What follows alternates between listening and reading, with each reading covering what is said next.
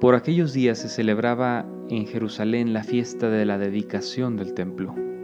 Era invierno. Jesús se paseaba por el templo, bajo el pórtico de Salomón. Entonces lo rodearon los judíos y le preguntaron, ¿Hasta cuándo nos vas a tener en suspenso? Si tú eres el Mesías, dínoslo claramente.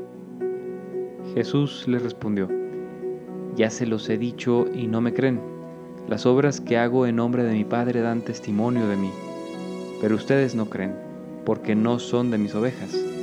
Mis ovejas escuchan mi voz, yo las conozco y ellas me siguen. Yo les doy la vida eterna y no perecerán jamás. Nadie las arrebatará de mi mano.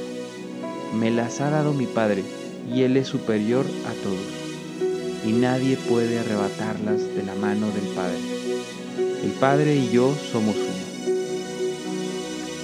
Palabra del Señor.